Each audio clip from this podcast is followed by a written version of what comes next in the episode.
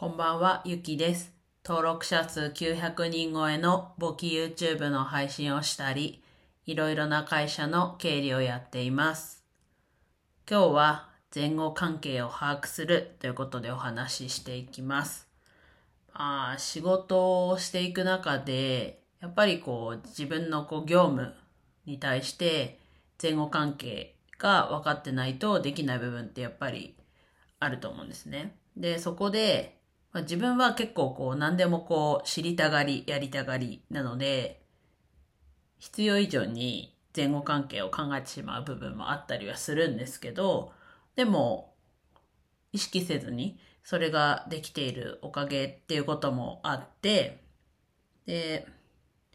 なんだろうな、何かこう問題が起きた時に前後関係どこで問題だったのかなとか、どこ見落としてたかなってのももちろんあるんですけど、まあ流れとして、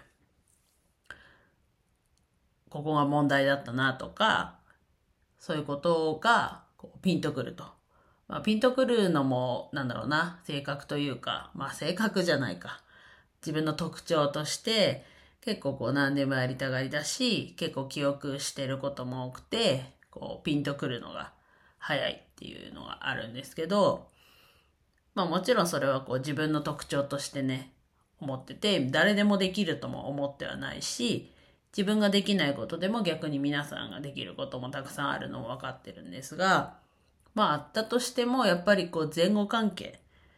自分がやってることに対して、この前に何があってここにたどり着いてるのか、そして自分がやった後どうなるのか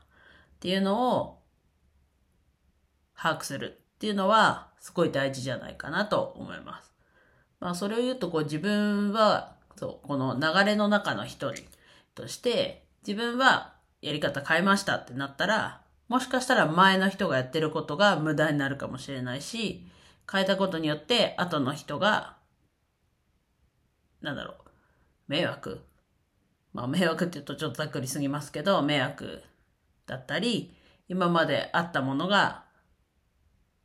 なくなって届くみたいな、そういうことも起きると思うので、やっぱり前後関係を把握するっていうのは、すごい大事だなと。皆さんね、やっぱりこう、フリーランスとか、個人でお仕事されてても、やっぱり前後関係は、多かれ少なかれあると思うので、やっぱりそこを意識するの大事じゃないかなと、今日思った出来事が、まあ、具体的にちょっとなんだろうな。うん。これって感じはちょっと言えないですけど、やっぱりこう忙しいと目の前の業務ばかりになってしまいがちですけど、やっぱり先を見据えて前後関係を把握しておくっていうのも大事なんだと思いました。では以上です。今日も一日楽しく過ごせましたでしょうか？ゆきでした。